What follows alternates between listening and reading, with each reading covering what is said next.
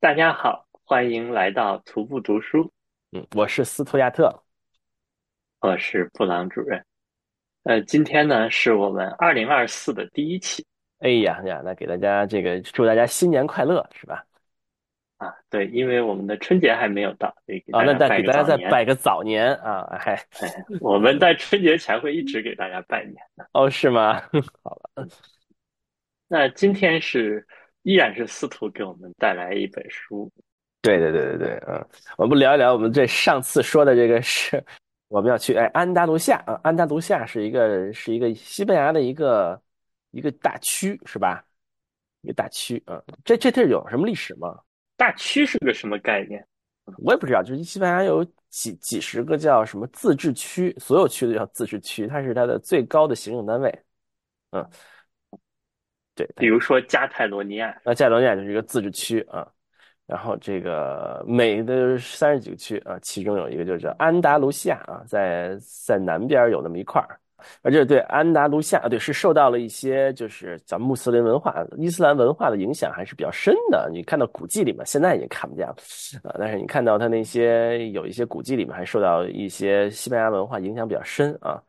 安安达卢西亚感觉吃的东西就跟这个还是不太一样的啊。这个在街上你看小店里要你要你要吃个帕亚亚啊，西班牙大锅饭还吃吃的不不是很多的啊，不像马马马德里可能这个各是个店就有西班牙大锅饭啊，那个那个里面还吃的不太多啊，但是它各个店里经常会有 tapas 啊 tapas 比较多一些啊。对，它还比较适合这个中国人的胃口吧，我感觉相对来讲，在欧洲的这些。那为什么呢？嗯，我们没有觉得有什么特别的特嗯色嗯，就是分量不是很大的，也万一踩雷了也哦不至于很严重。哦，好吧，啊，而且我觉得味道相对来讲，在西餐里面算是，比如说相比法餐，对吧？那种感觉，嗯，在西餐里面感觉相对轻食一点。嗯，对，安安安达卢西亚是不错的。我我这个我我对西班牙的这个，我过去对西班牙的这固有印象就是它是还是一个比较落后的国家，呃，相对啊欧洲比较落后的国家。那发现西班牙的火车还是非常发达的啊，至至少安达卢西亚这个区域火车还是非常非常发达的啊。那西班牙是世界第二大高铁网络，嗯，是相当相当厉害啊！它的高铁很厉害啊，它它这个马马德里和巴塞罗那有一条高铁啊，然后那有有一条高铁从这个呃马德里一直连到塞维利亚啊，连到戈尔多巴啊，科尔多瓦不知道怎么拼啊，科尔科尔多巴啊，呃，哎，我刚才查了一下，我们更正一下，西班牙的大区加上这两个什么自治市，呃，就是两个那个飞地是十七个大区，再加上两个飞地啊十七个，我我说多少三十多个是吧？十啊，七个啊，，对其中。啊人口最多的就是安达卢西亚，下来就是加泰罗尼亚，哦，人口最多的就是安达卢西亚啊，对有八百多万人。八百多万人，对对，塞尔哦这么多啊，对，你们有几个但它的面积也很大啊，它是嗯加泰罗尼亚的面积的近三倍了。哦，有几个城城市人口还是不小的，比如说像塞维利亚，塞维利亚是它首府啊，不仅像塞维利亚，像这个马拉加人口也不少马拉加哦，就包包括包包括科尔多瓦的人口也不算太少，也有几十万人，我还挺震惊的啊。所以它的城市不算特别小，当然这对于对于中国来说，这个几十万人的城市，当然是 不算城市了，根本是 县城都算不上啊。但是在以这个那个欧洲的欧美国家标准来讲，几十万人的城市，大城市是？大城市。对，而且，但欧美它会讲究，不仅仅是这个城市，好像更多的讲究它的这个通勤圈，或者是呃，对，那对，比如塞维利亚，就是它它的这个这个圈这这个都会区来讲，它就可以有一百一百万人出头了。哇呀，一百万人都会区中国来说，一百万人不算啥，昌平的二三百万人是吧？但是在这个欧洲是吧？欧美范围内一百万人，哇，那绝对是大城市了，城市绝对是大城市，对对对对对，感觉是挺大的，就是一有地铁，塞维利亚有地铁啊，对，是大城市啊，不仅塞维利亚地地铁，马拉加也有地铁，马拉加马拉加也有地铁，我们我们还坐来着，哎，他们家有地铁没有？有地铁好像是啊，对，马拉加有地铁，马拉马拉加的火车站特别的牛，马拉加的火车站有一个东京站的感觉，是一个大的那个是有是一个大的购物中心啊，很牛很牛啊！里面有什么好多好多卖东西的，还有一些大排档什么的，很厉害，我震惊了，看了就啊。但相反，塞维利亚火车站就什么也没有啊，马德里火车站也什么都没有啊，非常震惊一件事情啊。对，嗯，这个。那也其实也就是走一走，坐一坐火车，我觉得啊，发发现旅游景点还不是还不是想去就去的啊。我们我们在在科尔多瓦住了一天，我们说第二天去一下这个格拉纳格拉纳达吧，格拉纳达，结果发现哎，他那个著名那个那个景点啊，叫叫叫什么？反正反正是个阿尔坎布拉宫，非常阿尔坎布拉宫啊，对，我发现订光了。就是未来多少天都订光了啊，得提前很多天去订，我说很震惊，结果就就没去成，没去成，然后去了塞维利亚，发现塞维利亚那个皇宫票也都订光了啊，呃，也非常非常的震惊，呃，然后这个网上搜说你在你在塞维利亚那个皇宫啊，就是你你你就早上早点去排队买票。啊，就他九点半开始开门排队，你基本上你就九点就去，啊，就排队，经常是可以排到的，啊，然后我们看，哇塞，这好不容易去去一趟，排个队吧，我太太啊，非常的感谢我太太啊，早上八点多起床啊，去那儿排队啊，他这个没找着地儿，一开始迷路了，去那儿排的还比比较长，结果一一直排队排到十一点半，发现。还真排进去了，买到了当天的最后几张票之一，之之四啊！我们就下午关门前进去看了一眼啊，对，很值得，很厉害啊！他这个那个很值得是吧？很值得。那塞维利亚那个皇皇宫，你能看到很多的这个伊斯兰建筑的影响啊，也是非常漂亮啊，有很多很多的花园啊，有啊，我觉得它花园特别好，对，有很多花园啊，你能够看到明显的这个伊斯兰。建筑的影响啊，你不不管不仅是它花园啊，还是它的一些建筑啊，还有一些那个通天的塔呀，我们很明显的感觉到这个伊斯兰建筑的这个这个影响。我我们去过摩洛哥嘛，就是就更就更近了，就是北非的这个摩洛哥可能就就更近了，你看到那个风格非常像。嗯，对，还挺非常有意思一点就是你看到很多的那个墙上那些那些几何图形啊，那些繁荣的时，你你你就觉得。这这这个这个东西应该上面写的是一个《古兰经》，因为你说这是那个阿拉伯语的书法嘛，这啊非非常漂亮的那个写在墙上，你会觉得这个地方应该是《古兰经》吧？仔细一看，不是，那就是一个长得很像一个《古兰经》的一个一个一个一个图图案，特别的有意思啊。对，非常非常的值得去啊。我们还这个，我们这次这个。就摆了个乌龙，大概在一月一号去了这个这个这个卡蒂子，这重音放在前面还是放在后面？卡蒂子还是卡蒂子？嗯，看一下，卡蒂斯，因为它那个 A 标出来了，所以是重音在前。哦，是卡蒂子。对，我们去了个一月一号去的，发现什么都不开啊。卡蒂子是一个号称是。欧洲最早的城市啊，定居。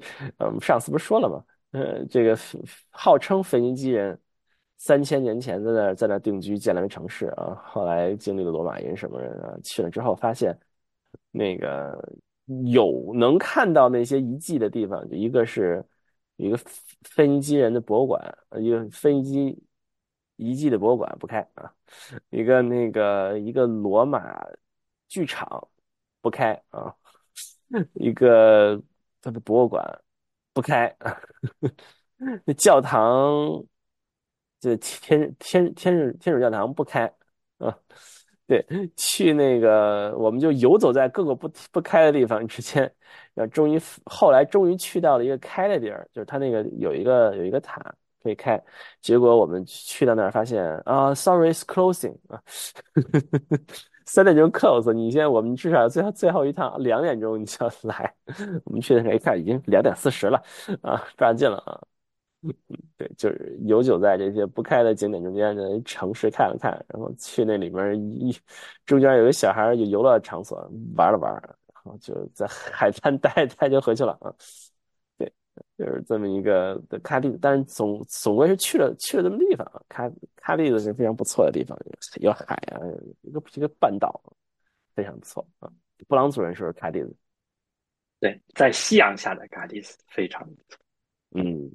但你也是这奔着这个景色去了啊？对，去打卡去了。呃，罗马剧场牛逼吗？没有，我的都是到的时候就只有时间看一下夕阳，也到处都看，然后第二天早上就走了。那跟我们差不多。是开车转的，嗯，对，差不多。哦，嚯，开车转了啊！对对对，反正这个这个安达卢西亚，安安安达卢西亚啊，对，非常非常的不错，嗯，这么一个地方，火车非常的发达。我觉得我的理想的，我的理想的这个旅游就是到了一个地方，然后就每天就坐火车到一个地方玩，坐火车回去。火车，我觉得这个地方就非常非常的理想。这个这次玩的非常的理想啊。对，当然那个坐火车有个缺点就是去不了那种小镇。小镇那得在瑞士坐火车是吧？啊，瑞士火车可以去小镇是吗？啊，各种小镇，对。都可以火车去，这么厉害？对，啊，很多的，也不说全部，但是很多的小镇都可以火车。但这小镇好像不太能火车去啊，比较比较遗憾的。但是但我不知道啊，那个布朗主任去过安达卢西亚的小镇吗？啊，去过，就是因为开车嘛，就是有的那种什么，呃，经过一个小镇，什么在山上一片白房子，什么阿克斯，什么什么什么的，对，好看吗？我觉得，因为我们去的时候都是经过比较着急，没有时间去慢慢体会。那拍照还是还是不错的，我觉得。嗯嗯，特别是就是之前给司徒推荐过那个龙达，但是那个镇已经挺有名气了。哦，就就比较遗憾没有去啊，没有时间去。对对，而而且他那儿的，我觉得虽然是很有名气的镇，稍稍有一点景点化。但是也没有特别的过度开发，至少吃的还是不错的。嗯，我们当时就是一路都订 Airbnb，然后要到一个呃到一个地方，然后就就住一住一晚，基本上第二天早上或者在那时到中午了才走。那应该就是，嗯，感感觉在火火车路过的一些地方，一些。城市感觉规划的这个痕迹有点过于明显，比如他那个白房子，嗯，就有点过于明显。你会觉得法国有的时候它它也是一一看也是规划，那房子必须是黄不拉几石头的颜色。你会你至少觉得它有点仿那个什么的感觉，就是你规划成白色的，你就觉得有点有点规划的痕迹过于明显啊，有点类似于去们你们西安把所有的房子都涂成白的那个。加个大屋顶，就是那感觉。仿古是吗？啊，跟那个 仿古是一个思路。对对对对对，反正就是，反正就是 这种感觉啊。总之，安达卢西亚是一个推荐去的地方，而且是不是？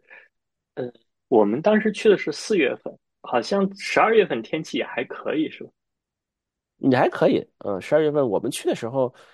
呃，最高温大概它比它比马德里要稍微的热几度，大概最高温有十三四度，最低温大概两三度，嗯，就是温度还还可以。嗯，你你你要想，呃，在十二月底，世界很多地方已经很冷了啊，你能你能到你你你能到一个最高温十二三度的地方，其实也是 一些不错了，不错的地方，因为它它是西班牙比较靠南的一块一一块。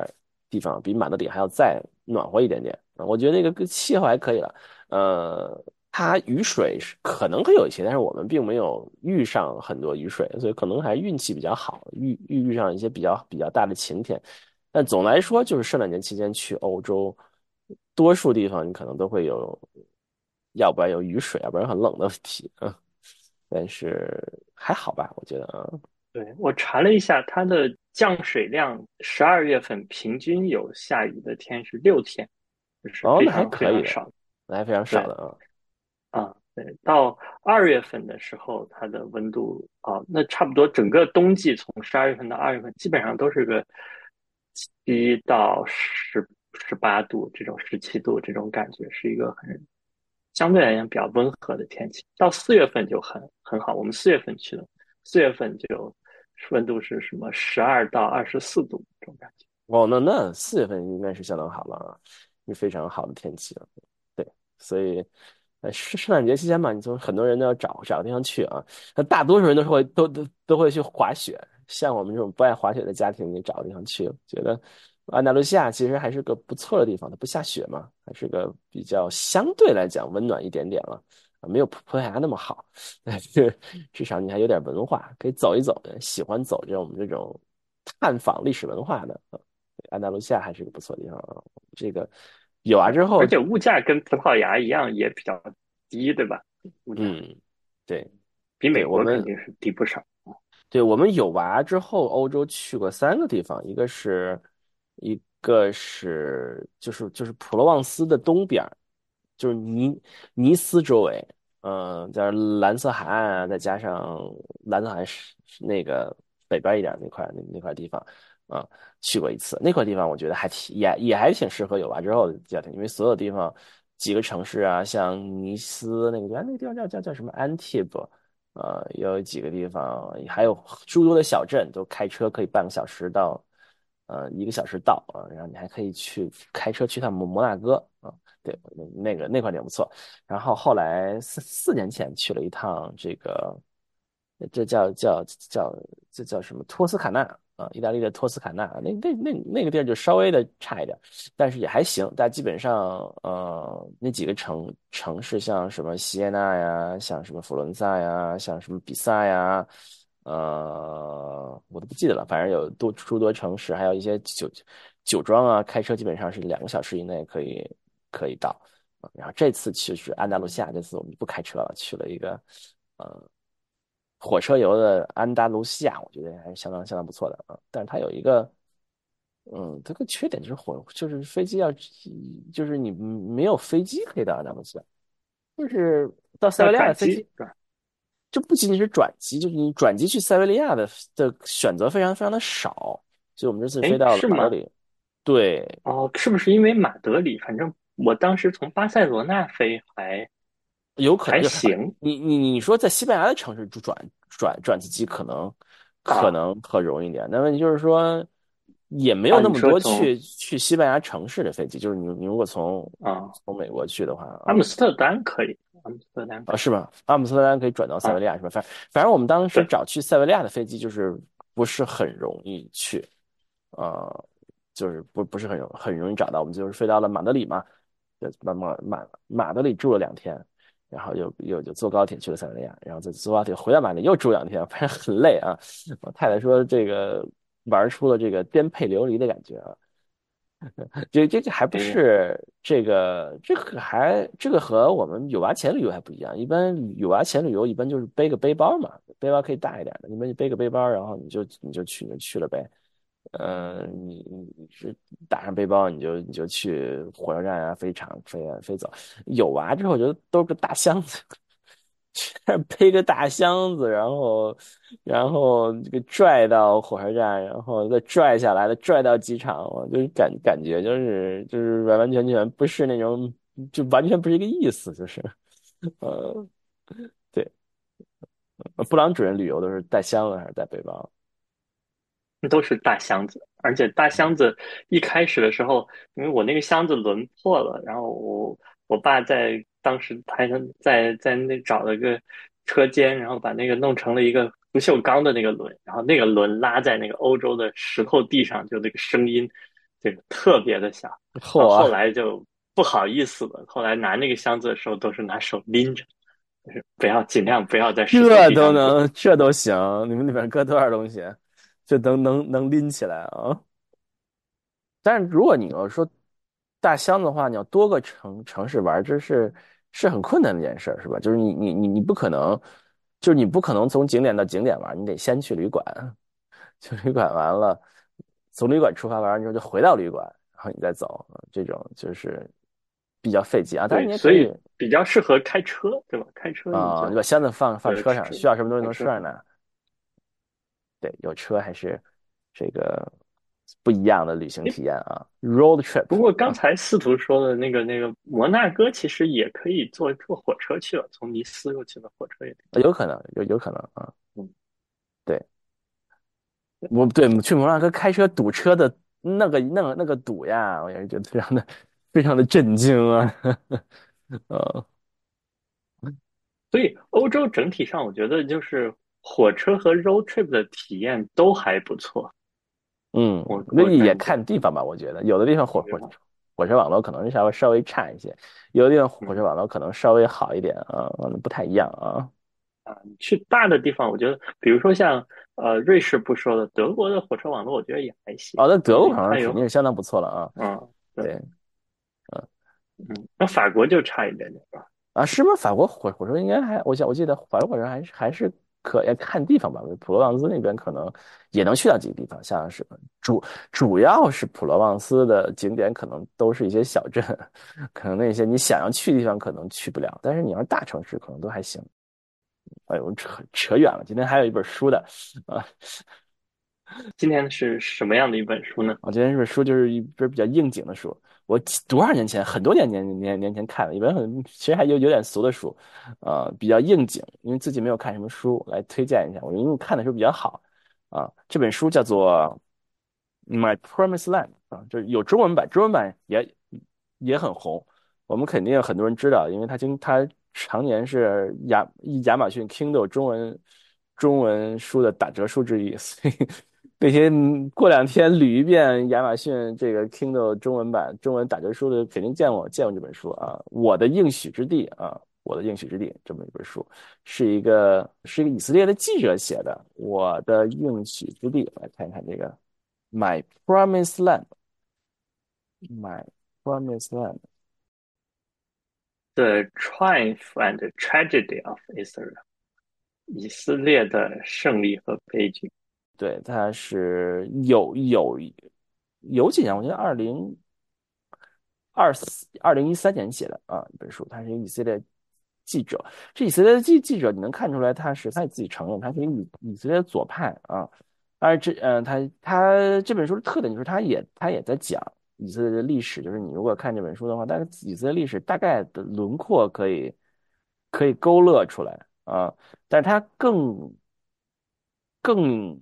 值得看的一点就是说，他讲了一些以以色列人的心路历程。就你看完这本书的话，不仅仅能看出这个国家的严格、历史严格，你能看出他他他们的那股劲头来写的非常好。比如说，他从他他写到他二十二十世纪初，他们那些开始向巴勒斯坦地区移民，犹太人开始向巴勒斯坦移移民那那种感觉，那种那种就是那种。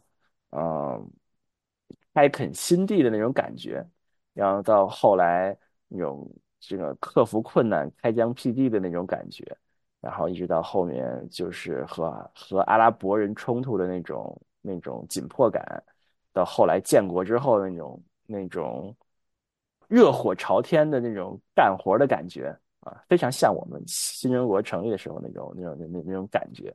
一直写到九十年年代，他们那种开始有这个，嗯，奥斯陆协议啊，开始和解的这种。按照这本书中作者所说，它是一种非常放松、relax、relief 的，呃，就是非常解脱的这么一种一种感觉，呃，然后一直后面到九十年代的新移民的那种心态，就是他你能看到这个国家的心态，你能你能够看出来，它是一个。什么样的感觉啊？啊，另外一点就是说，他作为一个以色列的左派，他对于这一些事情，他有一些他个人的评论，他也他也会写在里面。你也能看到他的这个以色列左派的一些这个矛盾的心理吧？看到他的矛盾的心理，你可以看出来这本书非常的呃值得一读。嗯，矛盾之处是在哪？他矛盾之处是在于。他他这个文章提到，我刚才我刚刚随便翻了翻这本书，几年前读的，我前两呃最近翻了翻，觉得我没读过一样。呃，就是他他他的感觉是说，他说的是具体事情嘛，但是你可以套在他整个的感觉来讲，就是说以他他以以他对于以以色列的左派来说，以色列这个国家是有原罪的嘛，因为他他他占领了占领了巴勒斯坦人的土地，还驱逐了，还把很多的巴勒斯坦人驱逐家园啊，是吧？驱逐到一个别的地方去啊，他会他会觉得他是有一些原罪的，呃，一方面他会批评他们的这些前辈对于巴勒斯坦人利益的这个视而不见或者说是迫害，呃，另外一些另外一些另外另外他也描绘出呃这些这些人对左派的批评，就是说你们这这些人享受着我们的果实，对吧？如果你没有做这这些。这这些事情，如果当年没有做这些迫害巴勒斯坦人的事情，你怎么可能有现在这么稳定的以色列国，是吧？这么欣欣向荣的稳定以色列国？但你现在在这样的国家里面生活，你又开始批评你的前辈在做一些事情啊？所以他有一些一些，就是觉得他会有一些很有意思的感觉，就是一方面呢，你你你是在享受了这些以色列的这些，你你叫复国主义者也好啊。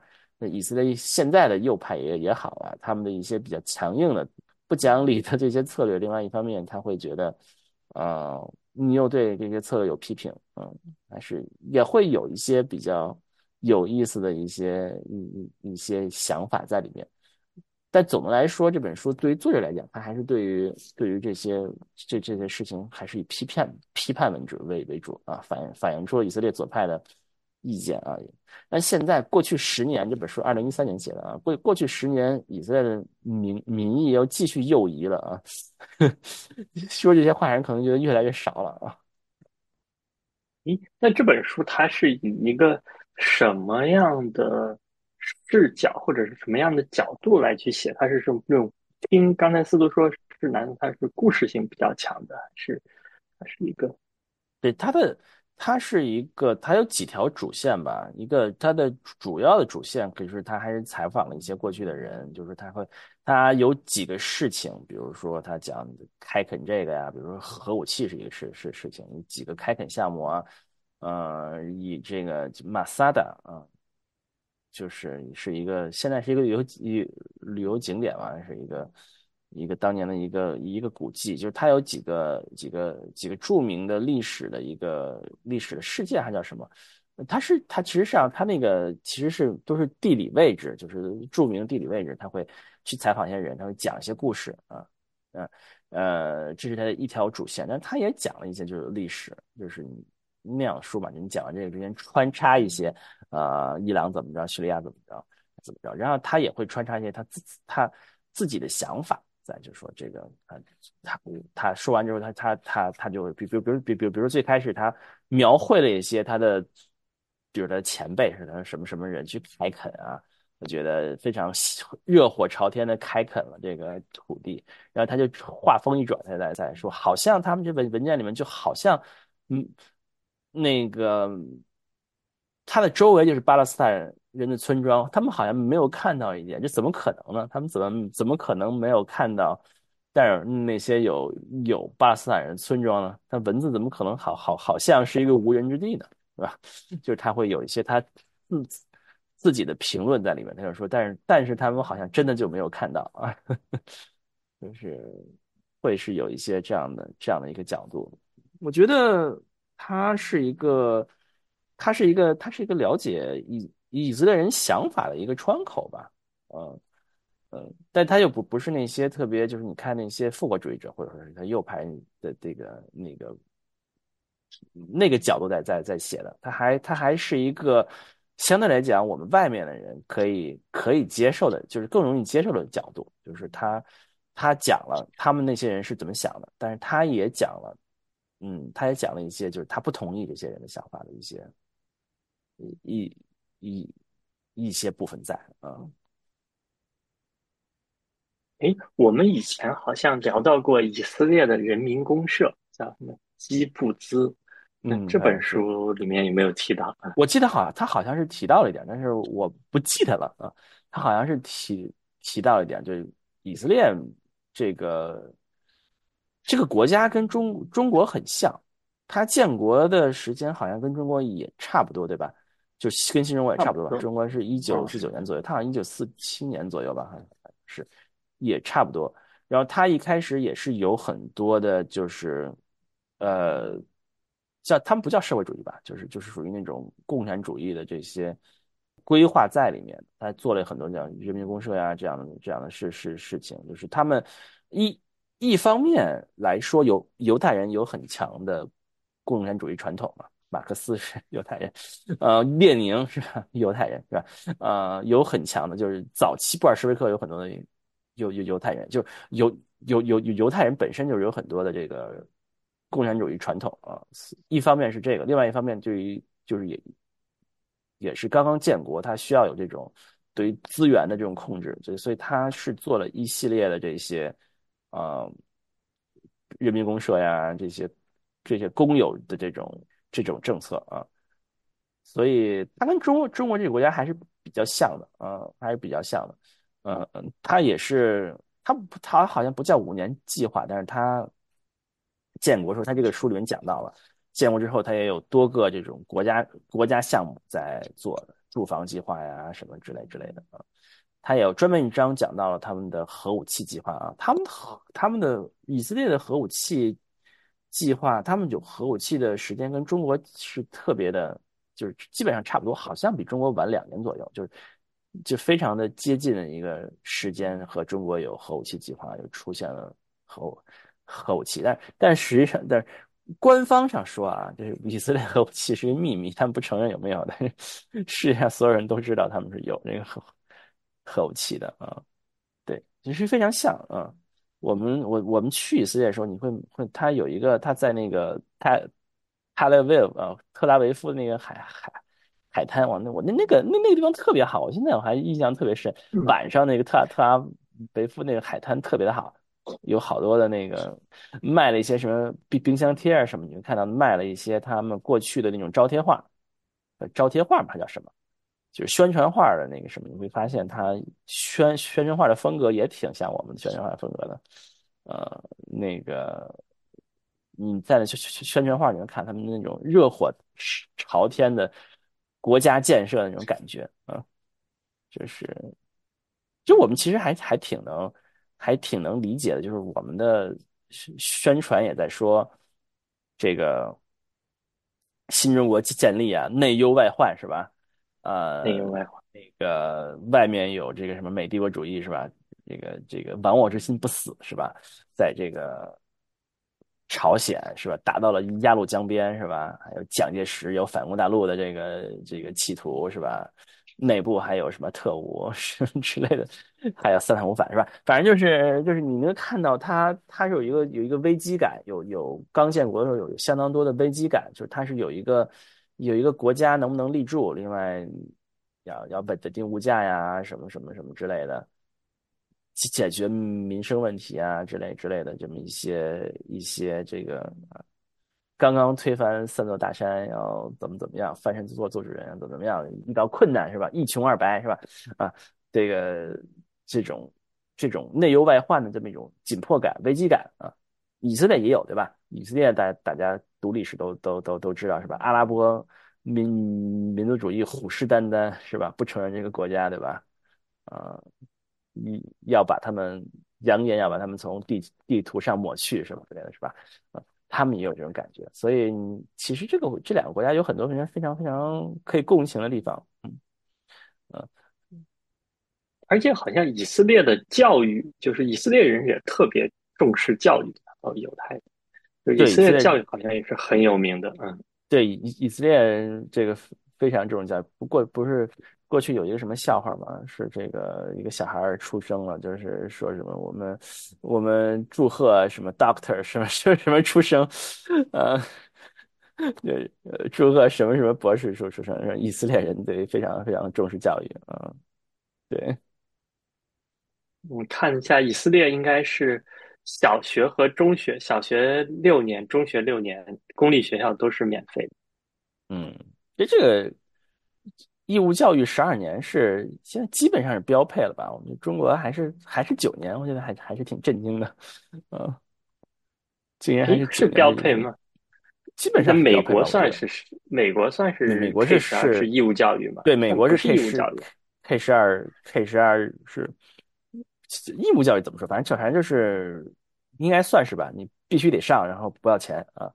K 十二是十三年，对吧？从五岁到十八岁啊，对，这应该是各个国家的标配吧？我觉得现在就就就是很多发展中国家应该也都是十二年教育吧？我觉得，因为我查了一下维基百科，九年，美国是有些州是十二年，有些州还是九年。哦，真的吗？啊，然后太让人震惊了啊！德国也都是九年，所以其实还行，是吧？哦，只有这个十二年是韩国的，啊，十二年是韩国啊，嗯，啊，德国只有九年嘛，后面那是可以不上的，是吗？对，以色列它也是，就是你可以虽然十二年都免费，你可以上十年你就不上，哦，是吗？哦，所以美国还有的州是九年。哇，这我觉得还很，还很很让很让人震惊了。我我我还以为美国的都是十二年、十三年啊，就教育。哎，对，说说回说回这本书啊，这呃这本书还我觉得还挺不错的，但现在看起来就有点老了，是吧？因为过去十年以色列还是还是发生了一些变化，嗯，他们以色列人想法也都有一些变化啊。那这里面提到新移民是指的是什么样的一个群体？他讲到了新移民，就是就是苏联解体之后，有一批的，就是东欧苏联的犹太人的东欧犹太人啊，移民到了以色列嘛。就这些人的想法和呃，就是过去那些几十年前移民到以色列的这个犹太人的。也想法也不一样啊，具具体怎么不一样，我也不记得了。他们可能没有。就是一般这个新移民都对移民政策是持一个反对的态度，收紧啊？是吗？我不知道，好像我有这种印象。以色列还是还是政策，就是所有有犹太人想要去以色列，就是可以就可以去去以色列了。并且他们的这个，但好像也有讨论吧？怎么怎么能够算犹太人？好像是说怎么四分之一以上的血统，还是怎么怎么样？看见四分之一又怎么算犹太人？怎么能够算四分之一犹太人？怎么能够算二十分之一犹太人呢？怎么能够说你爸是一百分之百的犹太人，你是百分二分之一？这也是也是个一笔糊涂账吧？我觉得啊，呃，但是总来说就是说你你是犹太人吧？某种认定你是犹太人，你就可以你就可以去啊。以色列啊，成为他们的公民，对，我觉得还是很值得看一看的，因为现在这个也是一个正好是有这个是吧，也是个敏感时期嘛。现在正处于去年十月份受到了哈马斯的恐怖袭击，然后以色列又又又进入一些战争，有大兵进入加沙是吧？啊，造成了很多的人道主义灾难是吧？这个有很有很多人认为以以以以色列现在在加沙实行的是种族清洗，是吧？对，这也是你可以看到，你可以你可以你可以看一看这个以色列人的想法，他们他们的想法是什么样子的？你其实这本书给你给你一种感觉，就是说以色列人的心里其实是很累的，就是以色列人很累，就是他的心态上，呃。我们讲以以以色列历史，可能就是或者犹犹太人历史，他可能比较放松。我们是一个旁观者的角度来看，因为他们的人，他们人就是说他们又要复国，他们遇遇到了那种，对呀，他们你先先复国，移民到了哪儿，然后什么都没有，开始开垦，又开始树立在哪儿，然后又出现了和阿阿拉伯人的冲突，然后又出现了二战，二战里面又有这种排犹。然后就开始建国，建国又立不住，又阿拉伯民族主义虎视眈眈，周围国家虎虎视眈眈，是吧？然后又战争，战争，战争，然后终于喘喘口气下来，谈了一个什么奥斯陆计划，然后又喘了口气。但现在我们发现，他就这口气不太能喘。不太能喘过来，那个加沙撤之后又又又又出问题，又哈马斯有恐怖袭击，又不知道怎么办，又出了内塔尼亚胡这么一个奇葩，是吧？就反正就是以色列很累，心态很累，所以也很复杂，他们心里也很复杂，很矛盾。我觉得，嗯，你可以理解一下他们他们他们的想法啊。当然，我们是，反正我是坚定的站在加沙加沙人民那一段，我觉得他们人道主义灾难还是不太行 啊。但是你可以可以可以看一看以色列人可能会怎么想啊。对，有点老，但是还是可以读一读啊。我也想读一本这个站在巴勒斯坦人的角度的讲的书，呃，还是没有读完，还没有读。嗯，是一本什么样的书可以介绍？我不记得了啊，反正有本讲讲巴勒斯坦，是从以色列角度讲以色列的书很多，其实讲巴勒斯坦人的书呢，并没有那么多。嗯，对，回头回头等我等我有时间看了再说一说啊。所以这本书是总结一下，它适合什么样的读者？这本书适合于你对以色列。以色列比较感兴趣吧，就是它不是它不是很深的书，它它不是一个历史书书籍，它是一个记者写的一个。你对你对以色列人的想法比较感兴趣，对于以色列历史呢，稍微的，呃，就就是不是那种犹太人，就是不是那种一次好几千年开始讲犹太历史，就是以色列人。我我觉得那个讲法也不太对了，就是过去一百年的以色列的历史。稍微的说一说，啊，可以看到。另外，你更多的是你能看到以色列人他在讲，呃，以色列人的想法这么一本书，他们的情感不能叫想法了，以色列人的情感，过去一百年的他们这这个的这情感的这么一本书，嗯，值得看一看。嗯，过去一百年，另外一个很累的民族的人的想法。我们的民族很累吗？过去一百年很累吧？我觉得还 OK 吧，我不知道那个，就就就改革开放以后可能还 OK，但改革开放以前不是挺累，也很累对吧？辛亥革命，然后又是军阀，然后又是这个打仗啊，抗日战争，然后新中国解放，战争啊，对，然后新中国来了，然后各种运动也挺累的。很累，对吧？那改革开放以后，只是是那种热火朝天的干，但其实也累的，只是可嗯，那现在也累的，现在也挺累的，嗯，现在也挺累的啊。以色列人现在那个以色列人现在也挺累的啊，看一看啊，嗯啊，不过他们可能不不仅仅是累啊，他们可能也是一个更更强烈的感情在那啊。就跟西班牙不一样，是吧？西班牙也打了内战，也也搞了，但是西班牙就不累。呃，西班牙就不累了，对。我好，那我就我觉得可以，对，是可以大家读一读。这本书也是个，在国内好像也是个畅销书吧？要不然为什么放在亚马逊 Kindle 经常免不是那个打折书的这个 特惠区里呢？啊，嗯，对，是不错书。哎，好，那我们今天就到这里。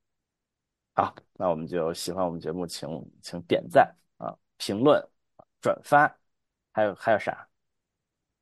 收藏啊！好，那我们就后会有期，后会有期。好，拜拜，拜拜。